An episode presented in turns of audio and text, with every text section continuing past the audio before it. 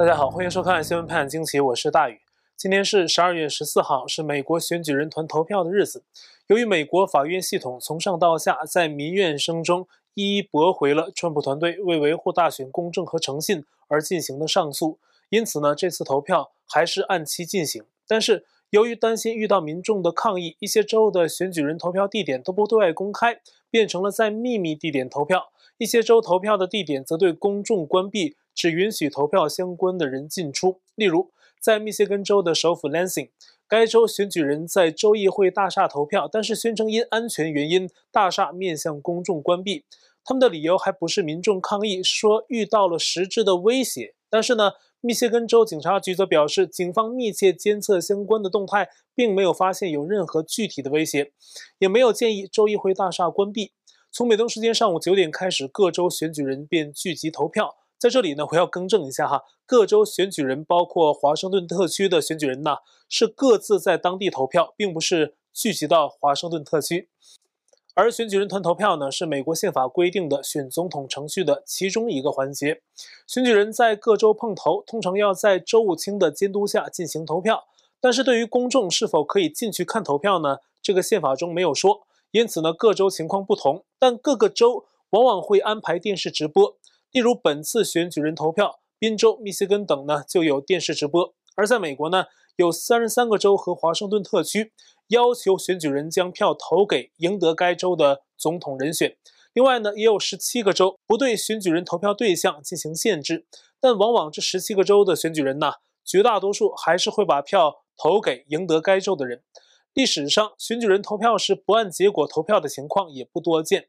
之前也从未在这一环节扭转过大选的结果，因此呢，历年的选举选举人团投票关注度都不如大选投票日，因为基本不会有什么意外嘛。但是呢，今年的选举人团投票，由于大选争议还有法律战的进行，关注度呢较往年高出很多。这次选举人团投票充满了争议，其中最具争议的六个州，就是川普打法律战的六个州，都按照有争议的结果把票投给了拜登。与此同时呢，截至今天我们成稿，至少在宾夕法尼亚、乔治亚州、内华达州这三个州的共和党人呢，也分别选出了另一套的共和党籍的选举人，将票投给了川普，象征川普赢得了相应的州。相对于按照有争议选举结果而举行的正式的选举人投票，那共和党的投票呢，被称为是有条件投票。因此呢，在宾州、乔州、内华达州出现了两套选举人的投票结果。其中，宾州共和党投票后发出一份声明，解释了他们有条件投票的原因。声明中是这么说的：基于川普选战团队提出的要求，宾州的共和党选举人在哈里斯堡聚集，将有条件的选举人票投给了川普和彭斯。此举是为了接下来任何的法律申诉做铺垫，并不是要挑战宾州选民的意志。那这个举动呢，也参照了1960年的总统大选。当时民主党籍的人选肯尼迪挑战共和党籍的人选尼克松，在夏威夷州的选举结果，最初结果显示是尼克松赢。那么当年的争议呢，也是一直持续到选举人团投票。所以呢，当时民主党的选举人也为肯尼迪进行了一场有条件投票，作为日后反转结果，从而宣布赢得夏威夷州的依据。那最终呢，夏威夷州经过重新计票，肯尼迪反败为胜。当时的有条件投票为肯尼迪赢得夏威夷州提前留下了非常坚实的法律依据，因此根据宾州的声明，我们可以很好理解宾州、乔州、内华达州共和党选举人投票的目的。一旦川普在接下来的法律诉讼中有机会在相应的至少三个州宣布胜利，那么今天共和党人的投票就是他获胜的法律依据。有消息说呢，原本川普团队选择的是宾州、亚利桑那州还有内华达州，但是呢。但是呢，后来乔治亚州取代了亚利桑那州。那么目前，乔治亚州有十六张选举人票，宾州有二十张，内华达有六张，这三个州加起来一共是四十二张选举人票。按照左派主流媒体预报的拜登所谓总得票数啊，是三百零六张，川普是二百三十二张。假如川普接下来持续的法律战可以翻转三个州的结果的话，那么拜登的总得票数呢，将低于二百七十门槛，缩减为二百六十四票。那么川普呢，则相应会增加到二百七十四票。翻转结果，即便川普不增加选举人票，那么在法律战中翻转几个州的结果后呢，拜登总票数低于二七零，双方没有明显的赢家。那就会触发宪法第十二号修正案，由国会选择总统。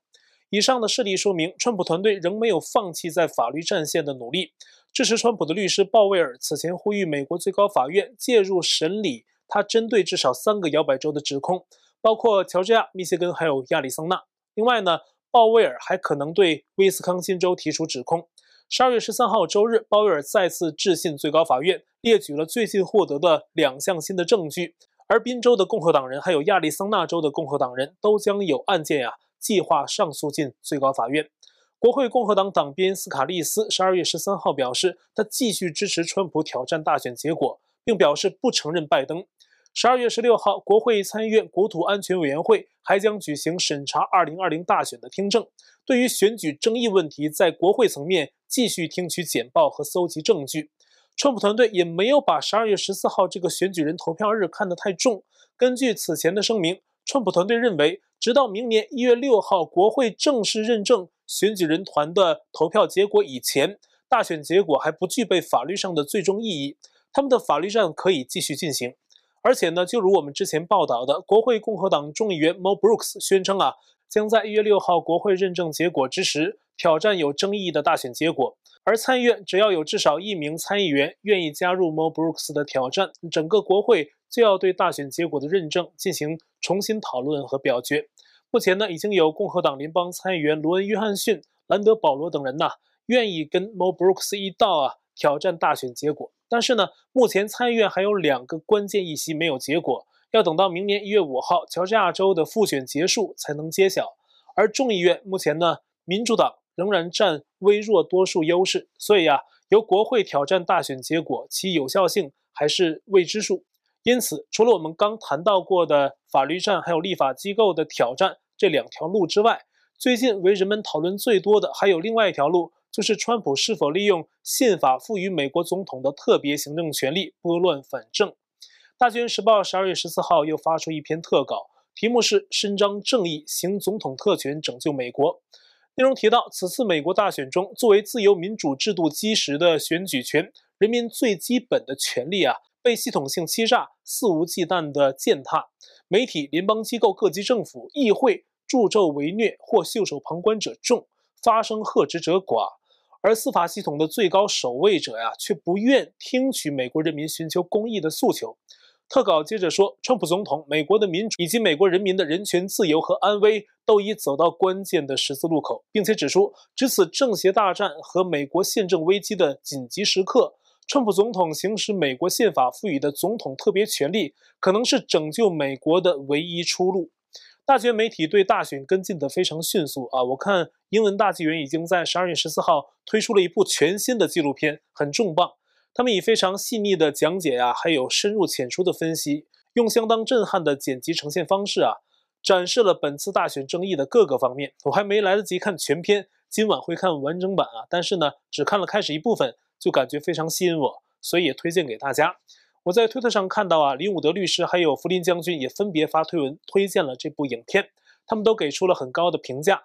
那这部纪录片讲述的大多都是大选后最新发生的这些事件。整理得非常迅速，而且全面。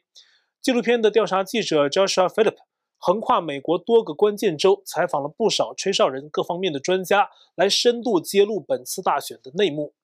那么这部影片呢，目前是英文版的，大家可以前往 YouLucky 网站免费观看。那么免费注册后呢，就可以看到这个网址。我们今天呢，也会在留言区置顶。我看预告说是十二月十五号，这部纪录片还会有中文字幕版。在大纪元的中文网站上推出。那我们刚才谈到大纪元的一篇特稿，呼吁川普使用宪法赋予的特别权利来拨乱反正。那么，什么是宪法中美国总统的特别权利呢？我们知道，平常时期美国总统的权力受到三权分立的制衡，受限制比较多。但是，美国总统有一些特殊的权力，受限制就比较少，但还是会存在国会的干预，比如不经宣战就展开军事行动。那这个呢？总统有时候可以绕过国会，不过理论上，这种军事行动不能超过六十天，撤军也不能多出三十天。虽然也有例外的出现，但是国会控制军事预算呢，总统的行动还是会受到牵制。还有人事任命，白宫内的人事任命就是总统一句话的事儿。但是呢，如果是各个部的部长，那就还是要由国会参议院来审核与表决才能通过。不过，川普活学活用美国法律啊，为了避免民主党在国会阻挠人事任命耽误事儿，川普经常用代理部长形式，在正式部长没出现之前，代理部长是一样可以做事的。例如，现在的国防部，此前还有国土安全部，都出现过较长时间的代理部长。此外，还有与外国订立盟约、提名联邦法官、否决议案等等。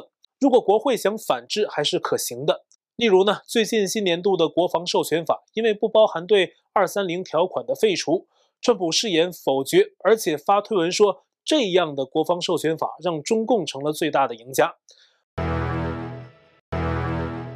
但国会如果要想否决总统的否决，理论上来看，只要人数凑够国会的三分之二，还是可以否决的。那么面对大选争议，很多保守派民众认为美国处在一种危机之下，在这种危机之下。总统还有一个特别的权利，可以叫做总统宣布国家进入紧急状态的权利，或者叫危机处理权。那么在通常的情况下呢，不会得到国会的过多干预。按照历史上美国一些法学家的解释，这一权利是基于美国宪法的第一条第八九款，还有第二条的第一二款。这种权利只在国家发生战争、国防影响政府正常行使权利，还有重大灾难等紧急状态下。总统才会启用。最早使用这一权利的是美国的林肯总统，在19世纪60年代的美国内战时期，依据1807年评判法启动了紧急状态权利。后来呢，也一直有总统使用。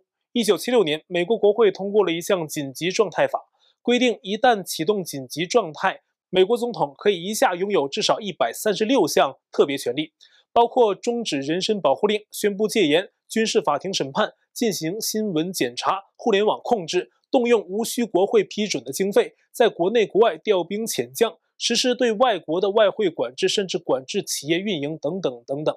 自1976年以来，历任美国总统因为不同原因启用过紧急状态。川普总统在过去四年的任期内，更是已经灵活使用过这一权利。有一次，修建美墨边境墙的筑墙款得不到批准，国会民主党一直在阻挡，所以呢。川普二零一九年二月十五号启动了国家紧急状态，利用这一特别权利调拨经费用于建墙。民主党抱怨川普说，从未有总统这样使用紧急权利。但是白宫回应说，这完全是在法律允许范围内，并未创下先例。所以啊，在当今，很多人也呼吁川普总统启动国家紧急状态。那么，川普启动国家紧急状态，一方面呢，可以基于评判法，也叫反叛乱法。美国最大的武装民兵组织誓言守护者在十二月十二号就再次呼吁总统使用反叛乱法，制止目前的乱局。启动此法，川普可以宣布紧急状态，可以调动联邦军队进入各个州，宣布戒严，对涉嫌选举争议的叛国者进行审判。那么，该组织的创办人表示，如果川普不这样做，那么他们就要去做了，去跟一个潜在的非法的政权进行战斗。而根据鲍威尔律师所提到的，川普在用任何理由启动紧急状态之后，还可以扣查投票机等实物，为大选争议搜集到更多的证据。而另一方面，川普也可以基于自己2018年9月签署的制裁外国干预选举的行政令，启动紧急状态。根据该行政令，国家情报总监要在45天之内提交有关外国干预美国大选的审查报告。报告中也要提到参与外国干预的美国叛国者。那这份报告呢，将很大程度上决定总统会不会启用紧急状态来针对选举中出现的问题。今年的大选是十一月三号举行。现任国家情报总监拉特克利夫此前有消息指出啊，他正在撰写相关的报告。按照规定，他该在十二月十八号以前完成。我有一位朋友啊，他发给我一系列的截图。一个名为 The Trump Page 的推特账号在十二月十三号宣称，情报总监基于二零一八年行政令做的调查报告已经完成，并透露了更多消息。我在此跟大家分享一下。那但是呢，因为我目前只看到这一个消息源啊，还不能独立对这个账号发出的消息进行核实，所以仅供大家参考。那么这个账号呢，宣布这个消息的同时，也说自己会马上删掉相关的系列推文。他的这个系列推文还说呀。川普总统啊，将消灭一个全球性的犯罪王国。参与川普行动的人，大家十个手指头能查出来。意思呢是说有十个人，而其中呢有不多于三个人不是来自于军方啊。其中一人呢就是川普总统。他预告说，美国军队将出现在华盛顿 DC，逮捕首都的犯罪分子，还有美国其他地方的犯罪者也是一样。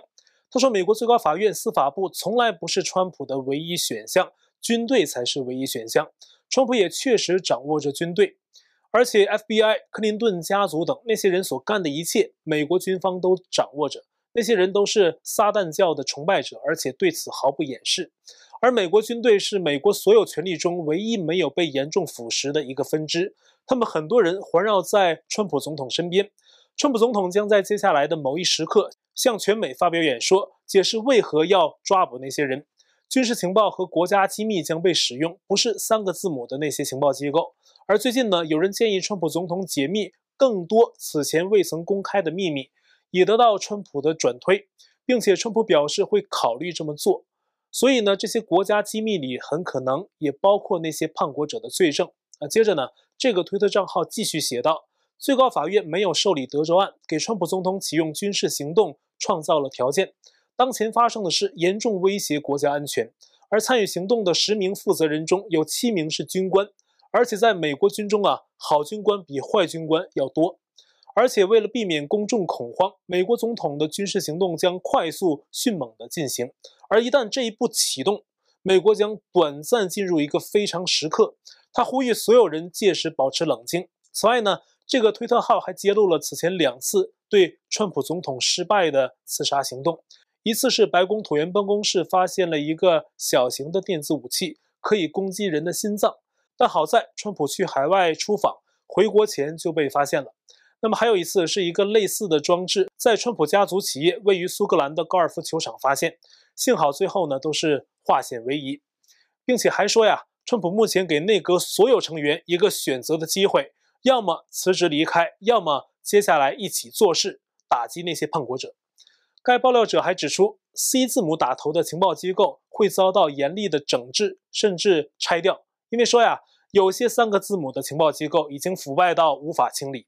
说到川普要内阁怎么离开啊，要么留下一起干，那这种说法呢，当然我想起了一个人，就是司法部长巴尔。左媒之一的福布斯突然曝光司法部长巴尔的财务来源啊，就是最近两天。其中呢，有一部分说，二零零九到二零一八年 domini 投票系统公司给了巴尔一百二十万美元现金，还有一百一十万美元的股票奖励。不知道这个左媒是想揭露巴尔是深层政府的一员呢，还是认为巴尔要跟川普一起干，从而想逼退巴尔呢？不知道他们这个葫芦里啊卖的是什么药。但是呢，现在结果已经有了。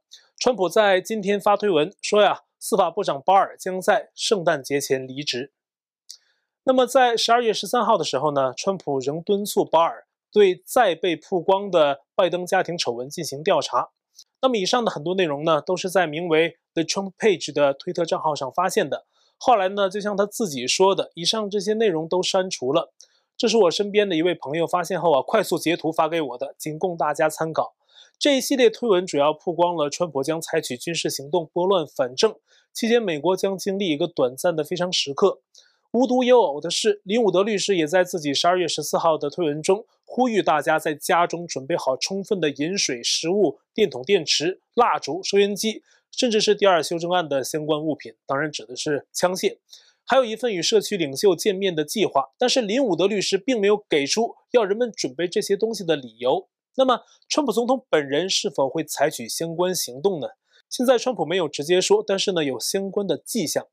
十二月十二号，当人群在华盛顿 DC 聚集的时候，川普乘直升机前往纽约州西点军校，观看了海军学院与陆军学院的橄榄球比赛，军中大员亲自陪同，包括代理国防部长米勒、国家情报总监拉特克里夫。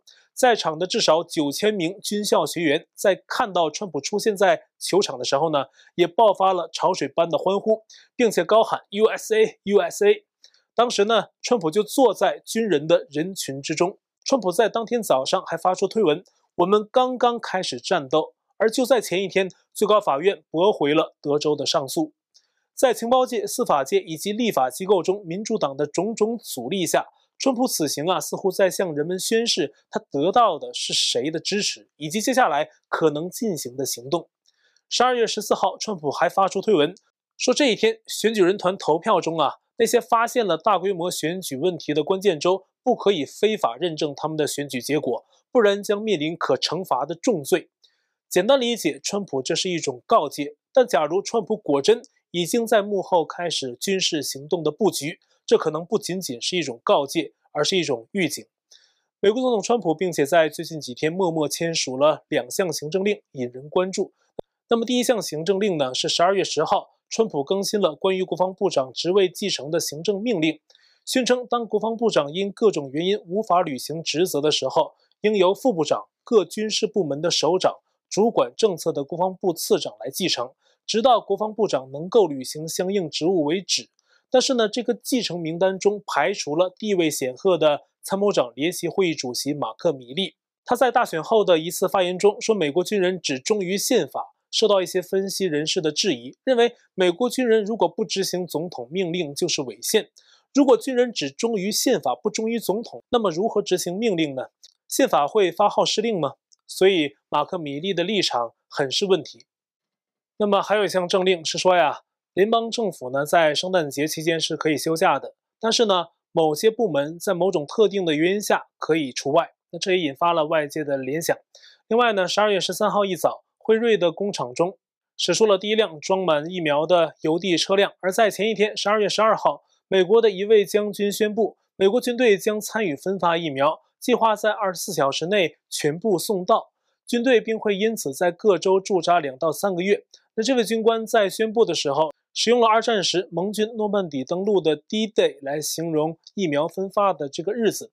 这种说法就连美国主流媒体都被吸引，都在报道这个 D-Day 的形容词。难道是一项重大行动在默默进行吗？那说到辉瑞呢，还有一件事牵扯到了他。最近，美国、英国等媒体啊，纷纷在刚刚过去的周末报道。